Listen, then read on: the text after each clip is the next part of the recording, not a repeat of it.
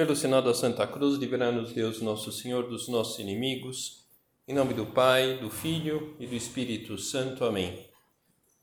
Meu Senhor e meu Deus, creio firmemente que estás aqui, que me vês, que me ouves. Adoro-te com profunda reverência. Peço-te perdão dos meus pecados e graça para fazer com fruto esse tempo de oração minha Mãe Imaculada, São José, meu Pai e Senhor, meu anjo da guarda, intercedei por mim.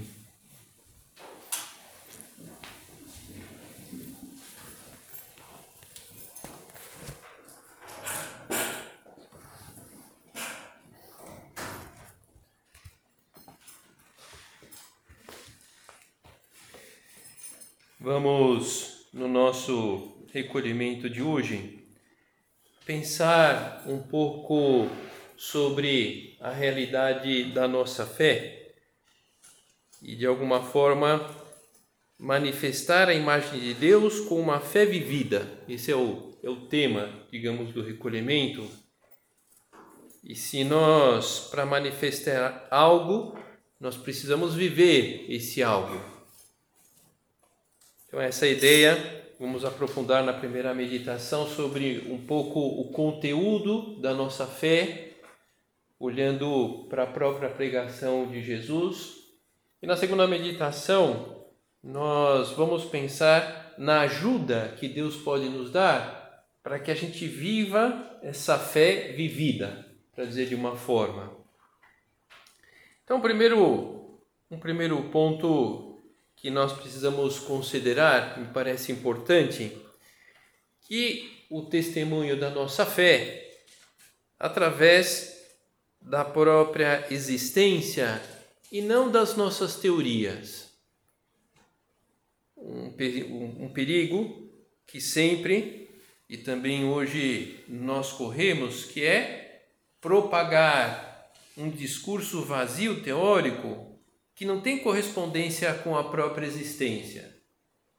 Eu me arriscaria, talvez, um comentário um pouco negativo. Enfim, é verdade, né? Quer dizer, nós, os católicos, nós é, estamos em baixa, digamos assim, porque é, falamos, mas não vivemos. Esse, esse é o ponto. Então, essa ideia do recolhimento manifestar a imagem de Deus com uma fé vivida, não uma fé pregada, uma fé vivida. O Papa, ele, o Papa Francisco, ele teve um, uns anos atrás uma, um encontro com jovens e nesse encontro, enfim, ele dizia uma série de coisas e no determinado momento ele, ele instiga aqueles jovens que está com ele, dizendo o seguinte: não espremam a fé em Jesus Cristo. Com as bem-aventuranças, que devemos fazer, Padre? Olhe, você lê as bem-aventuranças que lhe farão bem. Se depois você quer saber concretamente o que deve fazer, leia o capítulo 25 de Mateus, que é o regulamento segundo o qual vamos ser julgados. Com essas duas coisas, vocês têm o plano de ação, as bem-aventuranças e Mateus capítulo 25. Vocês não precisam ter mais, ler mais. Isso despeço de todo o coração. Então, no fundo, naquele momento, o Papa queria oferecer para aqueles jovens lá um plano de santidade. E, e o plano de santidade, ele está materializado justamente nesse sermão das bem-aventuranças. Então ele, Jesus, ergueu os olhos para os seus discípulos e disse: Bem-aventurados vós que sois pobres, porque vós é o reino de Deus. Bem-aventurados vós que agora tendes fome, porque sereis fartos. Bem-aventurados vós que agora chorais, porque vos alegrareis. Bem-aventurados sereis quando os homens vos odiarem, vos expulsarem, vos ultrajarem e quando repelirem o vosso nome como infame por causa do Filho do Homem. Bem-aventurados, Jesus, ele nesse momento ele prega, felizes, diz Cristo, aqueles que vão mais além, aqueles que não ficam na mediania, na pobreza, na fome, no choro, na perseguição. Jesus expressa a necessidade de uma entrega generosa a Deus. Não simplesmente fazer ou falar de coisas boas. Lógico, eu não, é, pelo amor de Deus, né, não estou querendo dizer que alguém aqui seja hipócrita porque fala e, e não faz. É justamente ao contrário. Vocês estão aqui agora e estão colocando os meios, mas eu digo que é uma tentação que a gente que a gente tem, porque é mais fácil falar do que fazer. Por isso a entrega generosa leva à felicidade. Bem-aventurados felizes, comenta Jesus. Fazer as coisas boas ajuda as pessoas a serem simplesmente boas, não gente santa. Por isso que nós precisamos dessa generosidade da santidade. A santidade está relacionada ao mais na vida espiritual e, e tem como pano de fundo a felicidade. Alegrai-vos naquele dia e exultai, porque grande é o vosso galardão no céu o nosso Senhor ele tem esse desejo de que nós tenhamos uma felicidade, a felicidade eterna, uma felicidade muito grande. Mas ai de vós, ricos, porque tendes a vossa consolação. Ai de vós que estáis fartos, porque vireis a ter fome. Ai de vós que agora rides, porque gemereis e chorareis. Ai de vós quando vos louvarem os homens, porque assim faziam os pais deles aos falsos profetas. Jesus ele, ele faz um contraponto àquela felicidade, ao felizes que ele falava anteriormente, ele faz um contraponto com aquelas pessoas que buscam alegria, que buscam a satisfação imediata, que acabam fugindo das exigências do amor e terminam longe de Deus. E seguindo com aquele seu sermão, ele estabelece umas metas concretas ao alcance lá dos ouvintes, ao teu alcance, ao meu alcance. Digo-vos a vós que me ouvis: amai os vossos inimigos, fazei bem aos que vos odeiam, abençoai o que vos maldizem, e orai pelos que vos injuriam. Orai pelos que vos injuriam. Ao que te ferir numa face, oferece-lhe também a outra. E ao que te tirar a capa, não impeças de levar também a túnica. Dá a todo o que te pedir, e ao que tomar o que é teu, não o reclames. O que quereis que os homens vos façam, fazei-o também a eles. Todo o tema aqui da doação aos demais, independentemente do nosso gosto, da retribuição que nós recebemos. Poxa, mas é duro fazer o bem quando nós não recebemos o bem da pessoa. Pois é, é.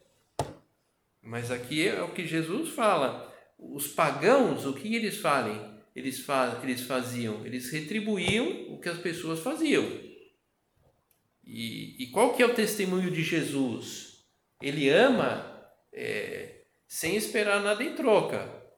Jesus ele ama. Acho que todo o episódio da paixão e morte de Cristo é o estilo de amor de Jesus. As pessoas fazendo mal, as pessoas denegrindo Jesus, as pessoas é, tratando ele mal e ele fazendo bem. Ele fazendo bem. Então a, doação nossa, independentemente do nosso gosto, da nossa atribuição que recebemos, no casamento, na amizade, com os pais, com os filhos, com os irmãos, no apostolado. E a explicação para isso que Jesus dá eu creio que é, é muito elucidativa. Se amais os que vos amam, que recompensa mereceis? Também os pecadores amam aqueles que os amam. E se fazeis bem aos que vos fazem bem, que recompensa mereceis? Pois o mesmo fazem também os pecadores. Se emprestais àqueles de quem esperais receber, que recompensa mereceis? Também os pecadores emprestam aos pecadores para receberem outro tanto. Pelo contrário, amai os vossos inimigos, fazei bem e prestai, sem daí esperar nada, e grande será a vossa recompensa, e sereis filhos do Altíssimo, porque Ele é bom para com os ingratos e maus. E o bom filho, a boa filha, quem é? Aquele, aquela que se parece com o pai. Então, Cristo pede a cada cristão, a cada batizado, a, que, a coerência de um bom filho, de uma boa filha. E que atitude Deus espera concretamente de um candidato à santidade no relacionamento com os demais? Uma pessoa que não está simplesmente querendo ser boazinha. Sede misericordiosos, como também vosso Pai é misericordioso. Não julgueis e não sereis julgados. Não condeneis e não sereis condenados. Perdoai e sereis perdoados. Dai e dar-se-vos-á. Com a mesma medida com que medides, sereis medidos vós também. Qual que é, então, a, essa atitude generosa que Nosso Senhor pede para nós, os batizados? Compreensão, paciência, constância, em oferecer a ajuda às pessoas à nossa volta. Apostar na melhora das pessoas, não desistir das pessoas. Como Deus não desiste de nós, e nós temos o nosso tempo, Deus tem o tempo dele, cada pessoa tem o seu tempo, e todo esse itinerário de compreensão, de paciência, de constância, de apostar nas pessoas, de afogar o mal e abundância de bem, todo esse itinerário tem como pano de fundo a identificação com Cristo é, que, em poucas palavras, é o, disso que se trata a santidade. Esse, esse é, ir pelo caminho que nós nos fazemos parecidos a Cristo. Propôs-lhe também esta comparação: Pode acaso um cego guiar outro cego? Não cairão ambos na cova? O discípulo não é superior ao mestre mas todo discípulo perfeito será como seu mestre. Então é preciso que a gente persiga essa perfeição. Porque assim nós estaremos próximos de Cristo e esse processo da nossa identificação com Ele vai se fazendo. Na tarefa da nossa identificação com Cristo, precisamos conhecê-lo, precisamos conhecer-nos para retificar as discrepâncias que há entre as nossas atitudes e as dele. E o recolhimento como essa oportunidade de exame, de permitir que Nosso Senhor toque o nosso coração, para reavivar a nossa fé, para que de fato a gente viva aquilo que efetivamente nós acreditamos. Por que vês tu o argueiro no olho de teu irmão e não reparas na trave que está no teu olho? Ou como podes dizer a teu irmão: Deixa-me, irmão, tirar do teu olho o argueiro, quando tu não vês a trave no teu olho? Hipócrita, tira primeiro a trave do teu olho, e depois enxergarás para tirar o argueiro do olho do teu irmão. Então, aqui essa comparação que Jesus faz, no sentido de olharmos para nós mesmos nesse exame que o recolhimento pode nos ajudar, de tal modo que eu, você, vejamos o que eu preciso, o quanto eu estou distante aqui de Nosso Senhor, o que eu precisaria encaminhar para, dentro desse caminho da generosidade, me parecer mais a Cristo. Mas eu olhar para mim, você, para você mesma, aqui Jesus ele, ele está comentando que às vezes é fácil ver o que falta nos outros e quando nós olhamos para nós, nós não enxergamos. Não enxergamos o que nós precisamos melhorar. E aí entra o toque de Deus, porque ele vai mostrar esse toque de Deus no nosso coração que reafirma as nossas qualidades e também os nossos defeitos, o nosso mau gênio, as nossas implicâncias, os nossos sentimentos, os nossos vícios, os nossos acertos. Como é fácil identificar tudo isso nos outros e quão difícil é ter um panorama concreto de nós mesmos em alguns momentos da nossa vida. Então, como fazer? Como é, fazer para termos esse olhar para nós mesmos adequado? Olhar para os frutos da nossa vida. Uma árvore boa não dá frutos maus. Uma árvore má não dá bom fruto. Porquanto cada árvore se conhece pelo seu fruto. Não se colhem figos dos espinheiros, nem se apanham uvas dos abrolhos.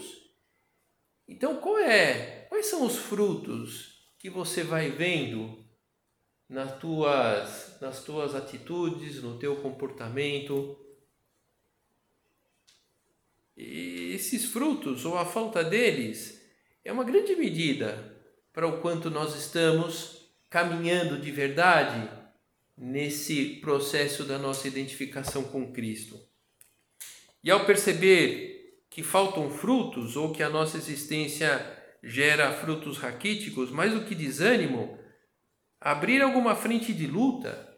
Então, esse exame do recolhimento e, e em geral, essa formação que nós oferecemos na obra, tem essa atitude de, de, de, de desbravar, de, de abrir caminho, de abrir um ponto, um horizonte para que a gente melhore, não só fiquemos na constatação daquilo que não está bem na nossa vida.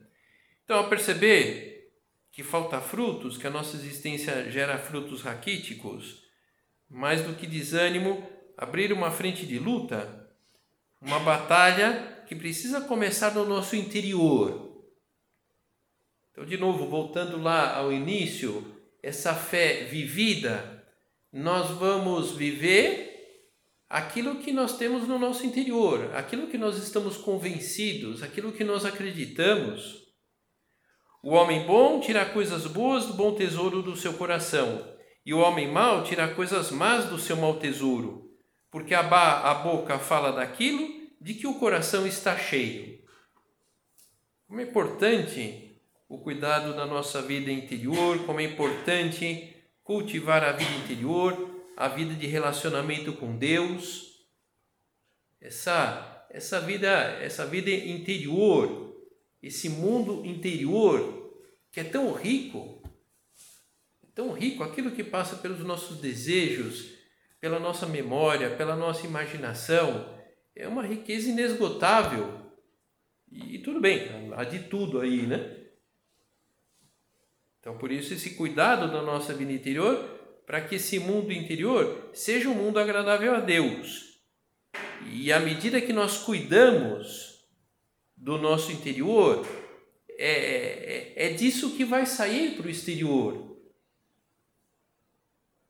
Aquilo que nós falamos, aquilo que nós fazemos, brota em primeiro lugar no nosso interior os bons desejos, os bons pensamentos, os bons juízos Por que me chamais Senhor, Senhor, e não fazes o que eu digo? Jesus aqui repreende uma pessoa de boa vontade, com grandes desejos, mas que não atua. E às vezes podemos cair nessa tentação. Bons desejos, bons é, sentimentos, boas, um bom discurso, mas não, não estamos lutando para viver e colocar aquilo em prática. Todo aquele que vem a mim ouve as minhas palavras e as pratica. Eu vos mostrarei a quem é semelhante. É semelhante ao homem que, edificando uma casa, cavou bem fundo e pôs os alicerces sobre a rocha. As águas transbordaram, precipitaram-se as torrentes contra aquela casa e não a puderam abalar, porque ela estava bem construída. Mas aquele que as ouve e não as observa é semelhante ao homem que construiu a sua casa sobre a terra movediça, sem alicerces. A torrente investiu contra ela e ela logo ruiu, e grande foi a ruína daquela casa. Então, o edifício da nossa santidade nós construiremos a partir desse desejo de agradar a Deus em primeiro lugar e atuar em consequência.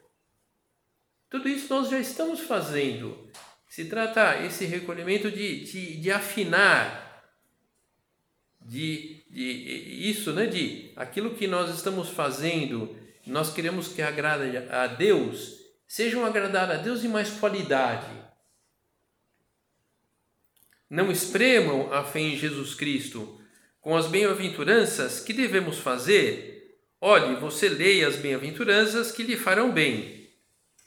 Então, é bom que conhecemos o regulamento e, digamos assim, as bem-aventuranças, podemos dizer que é o, é, é o regulamento que Jesus, que Deus vai se utilizar para o momento do nosso juízo. Então é bom que a gente tenha é, conhecimento desse regulamento. E também para que a gente mantenha essa atitude vigilante e o empenho para render os talentos oferecidos por Deus a cada pessoa. Esses talentos, essas aptidões, essas capacidades, justamente para que a gente utilize no dia a dia nesse nosso processo de identificação com Cristo. Então, nosso Senhor, ele, ele vai cobrar o como nós rendemos os talentos que nós recebemos ao longo da nossa vida. Então, essa atitude vigilante para render os talentos oferecidos por Deus a nós, portanto, também tendo presente que o santo, a santa, não é propriamente aquela pessoa que faz muito, é, que faz pouco, mas o que faz tudo o que está ao seu alcance, o que está ao seu alcance para agradar nosso Senhor. Então, quando nosso Senhor tiver que julgar-nos, baseado naquilo que ele pregou nas bem-aventuranças, ele não vai olhar se nós fizemos muito ou pouco. Ele vai olhar, olha, eh, eu, eu lembro, né, que eu, quando eu te criei, eu te dei essa quantidade de talentos aqui. E ele vai olhar o quanto nós rendemos. Ele não vai olhar se, se foi muito ou pouco, ele vai olhar o rendimento. Nós recebemos um talento, ele vai olhar quanto nós rendemos. É, dez talentos, quanto nós rendemos. Cinco talentos, quando nós rendemos. Então, que é, com essa perspectiva que nosso Senhor nos olha, e, e a partir dessa premissa que irá nos julgar, uma, faz um tempo saiu no, no site do Opus Dei uma, uma mulher chamada Roberta, 23 anos, ela estava no estado terminal no hospital por causa de um, de um câncer. E, e, e pediu admissão à obra nessa situação. E podemos imaginar, ela podia fazer pouquíssimo, mas era tudo o que ela eh, podia fazer naquele momento. Oferecer as dores, esse empenho por manter-se serena, cumprindo bem o seu plano de vida espiritual naquela situação que ela tinha. Fez pouco, mas é, abriu as portas da santidade porque ela fez tudo o que podia naquele momento. Então, esse a importância de olharmos para nós mesmos para que a gente tenha um, um conhecimento próprio aprofundado. E nesse exercício, vamos descobrir não somente pecados e defeitos, mas também as qualidades, justamente os, os talentos que Deus nos concedeu. Quando o Papa Bento XVI ele foi para a Inglaterra, as pessoas, os católicos da Inglaterra, estavam um pouco preocupados com o acolhimento do Bento XVI. Então teve um, um grupo lá é, que é, decidiu montar o Catholic, Catholic Voices, que era, eram pessoas que é, dariam depoimentos nas mídias sociais sobre a fé, sobre a Igreja Católica e algumas dessas pessoas tinham contato com o Opus Dei. Então, uma pessoa que trabalhou nesse grupo, ela contava isso, é, a descoberta de talentos ocultos, de pessoas assim, dessas pessoas quietinhas, dessas pessoas que não aparecem muito, mas que botou um microfone e uma câmera na frente dela, ela se, se transformava, né? E, e descobriram várias pessoas que deram bons depoimentos e a própria pessoa se descobriu.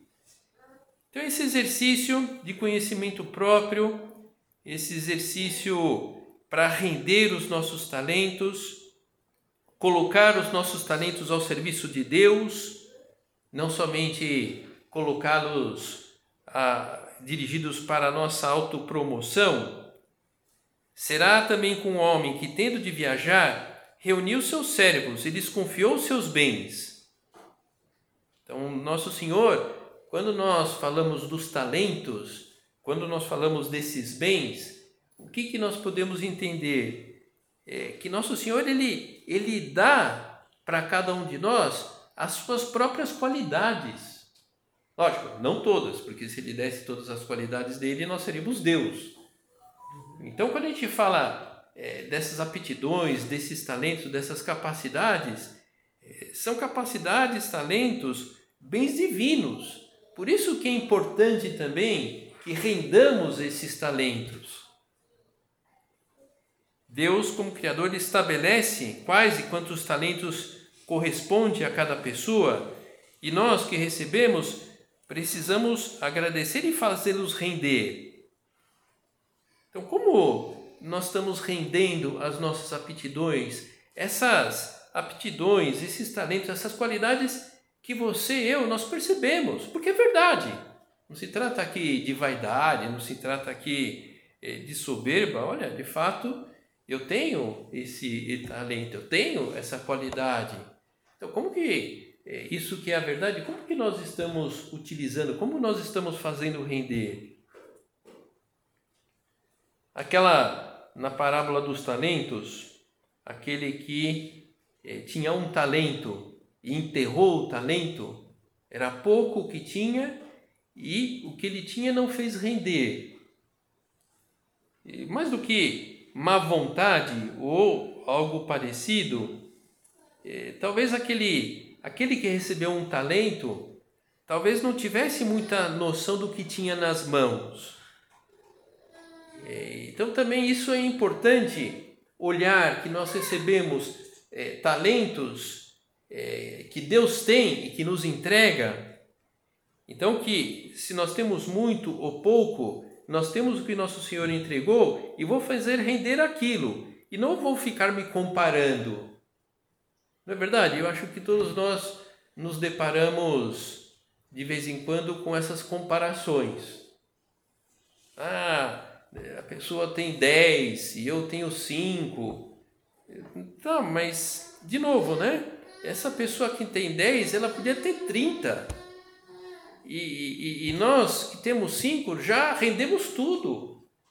Então não vamos. Essas comparações são nefastas e tiram a paz Outro dia é, alguém me, me comentava isso, né? Essas comparações é, que acabam surgindo fruto do Instagram.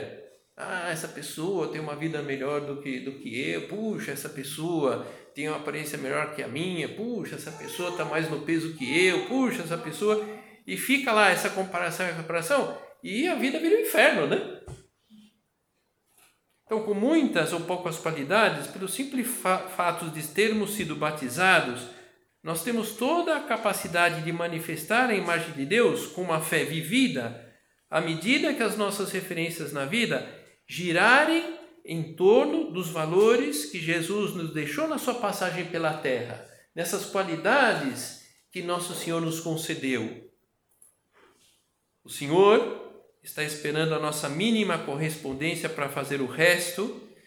Então, além de pensar isso, que esses talentos, poucos ou muitos, são qualidades de Deus que nós recebemos, é, pensar, pensar isso, é, a mínima correspondência nossa é o suficiente para que Deus faça o resto. Nós vamos pensar um pouco na, na segunda meditação sobre, digamos assim, tendo consciência do que nós recebemos de Deus, tendo consciência de dar mais, tendo consciência de generosidade, tendo consciência desse talento recebido de Deus, eh, como, com a ajuda de Deus, fazer render esses talentos.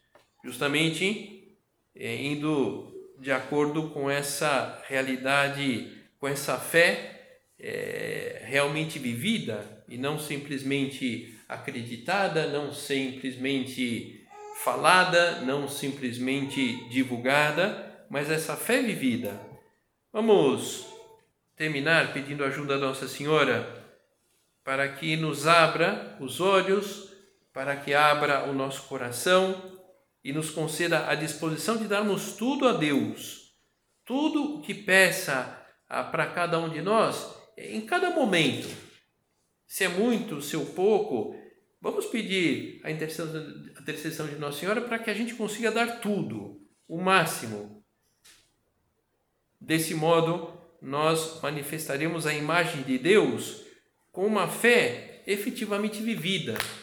Podemos dizer isso, que as pessoas verão vestígios de Cristo em nós, porque aquelas qualidades divinas que nós recebemos de Deus vão transparecendo nesse empenho, nessa luta para colocar em prática aquilo que nós aprendemos, aquilo que nosso Senhor nos transmitiu.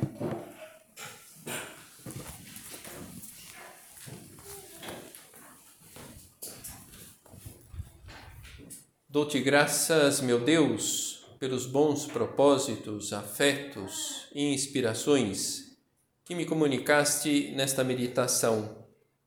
Peço-te ajuda para os pôr em prática.